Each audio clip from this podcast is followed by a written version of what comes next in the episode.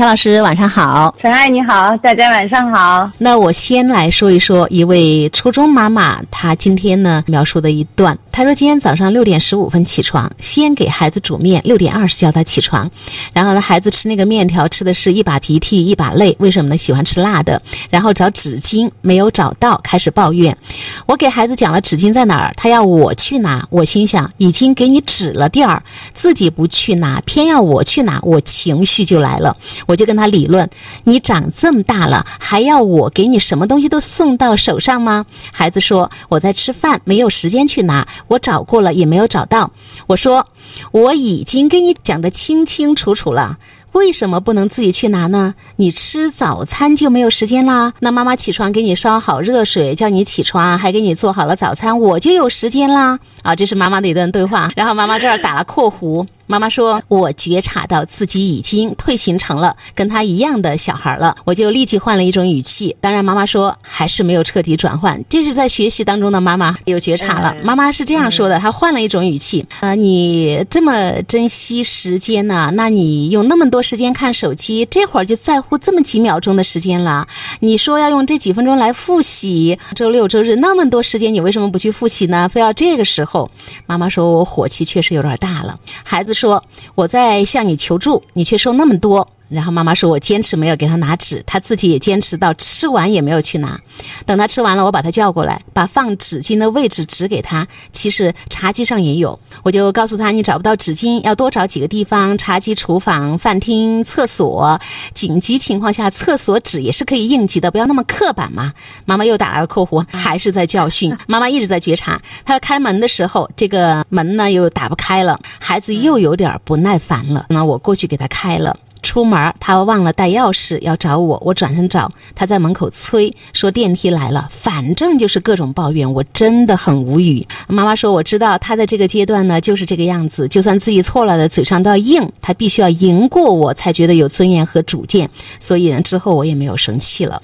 这是妈妈描述的，她今天跟孩子发生的这一小段啊。乔老师其实今天会有一个特别充分的分享。妈妈。像拿了个摄像机，对吧？这个拍出了我们很多家庭早上这种非常相似的这种早起 周明体的这个细节。其实从某种意义上，他在家长的角度的这种剖析，我觉得很多家长朋友应该也都有共鸣。然后就是我们为什么一大早上这么辛辛苦苦的忙活，最后经常是不欢而散？就是娃娃咋那么难伺候？该咋个教育呢？是不是？所以今天我们也一起来聊一下，就是怎么化繁为简。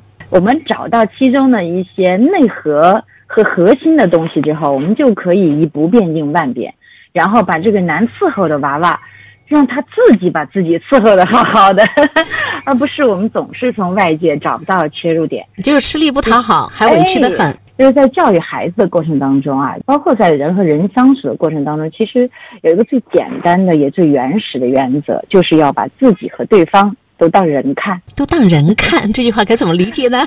我们两个大活人哈，嗯，对啊。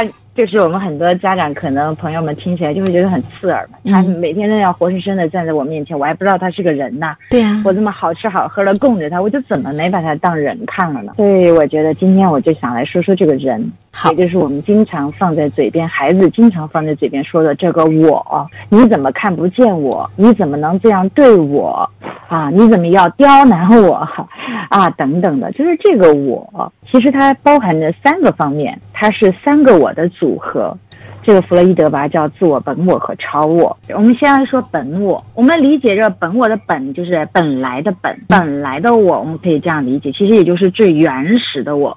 也就是可能我们还没有发展成为真正的社会人的时候的那个我，我们也可以这样理解哈，就是包括野人的那个也有的那个我，甚至动物也有的那个我，这个是本我的部分。你比如说吃喝拉撒睡，这个什么懒馋滑等等的哈，这些其实可能它都是在最本我的那个层面。所以说睡眠，这肯定是人的本我需求。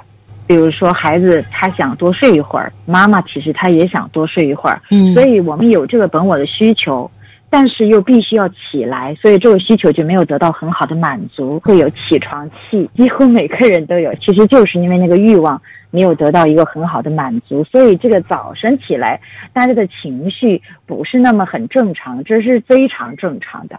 就是这个不正常，它就是正常的。你把它当人看，就是早晨你希望他一大早醒来就 阳光明媚的，这个可能性有时候就不大容易发生。那么超我呢？我们要跟社会打交道，那么这个社会，你就要去承担一些角色。这个角色呢，就会有一些规则、约束、要求，甚至法律呀、规矩呀、道德呀等等的这些东西，它会进入我们的头脑里面，成为那个来管控我们的我，是叫超我。比如说，作为学生的这个角色，其实这个孩子他也知道，再累再困，他都要起来上课，不能迟到。因为他妈妈，他作为母亲这个角色，他早上六点十五分他就要起来做饭。其实这个板块超我，它往往意味着就压抑，就是他要压抑本我的需求，就本我要睡。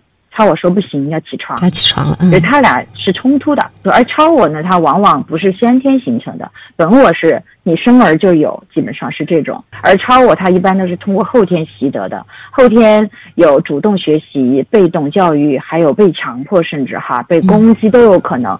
啊，反正总之就是压抑。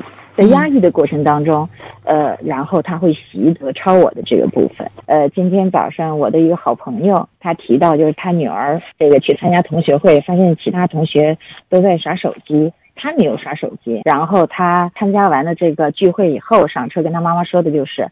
我觉得浩洋哥哥好像从来聚会都不玩手机。他说我甚至都不知道浩洋哥哥的手机长什么样子。啊，然后他妈妈的意思就是说榜样的力量很重要，叫我给我儿子转达一下感谢。嗯，然后我就跟我儿子转达了他们的这个就是这个聊天截图嘛。然后我儿子就哈哈笑了一下，说的是妈妈，我觉得这个话不是妹妹说的，因为妹妹才读初一嘛。嗯，他说我觉得是阿姨说的。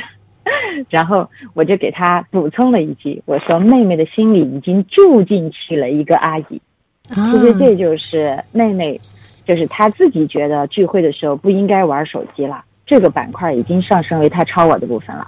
可能原来是哥哥这么做，是妈妈这么要求，到后来她自己也觉得。这么做挺好，那就这就成了他自己的超我的这个板块了。就是我要满足我的轻快愉悦的感觉呀，这种东西满足他本我需求的这个板块的东西，它变成了哎，我要考虑一下，我要和人交往，在这样一个聚会当中，我要去倾听或者要去交流，他就会控制他自己的那个跟独自愉悦的有关的那个需求。就这个板块，其实我们就说他通过习得，通过被教育，他可能就有了超我的这个部分。自我是什么呢？也就是说。超我说起来了，然后本我说不行，没睡够。自我干嘛呢？嗯，他就要来调节。也就是说，其实本我和超我这两个板块其实都需要满足。他又要睡够，他又要起来上学，那怎么办呢？就要整合。所以我们经常会讲，一个成熟的人就是一个自我整合的比较好的人。比如我们成熟的人，可能就会想着我头天晚上睡得早一点，这样是不是也可以睡够？对，第二个，比如说我第二天早上起来的时候，我动作快一点，对吧？或者我简化一些动作，那这个板块就已经是自我在起作用了。所以这就是三个我，三个我的发展当中，我们强调就是在孩子的成长当中，就是自我要整合的比较好。基本上到十八岁的话，这个自我整合基本上就差不多了。在这之前，要不断的去调动他的积极性。来进行一个自我整合，最后就是他可以既能够睡好，又能够不迟到，这两个板块他都能满足的很好。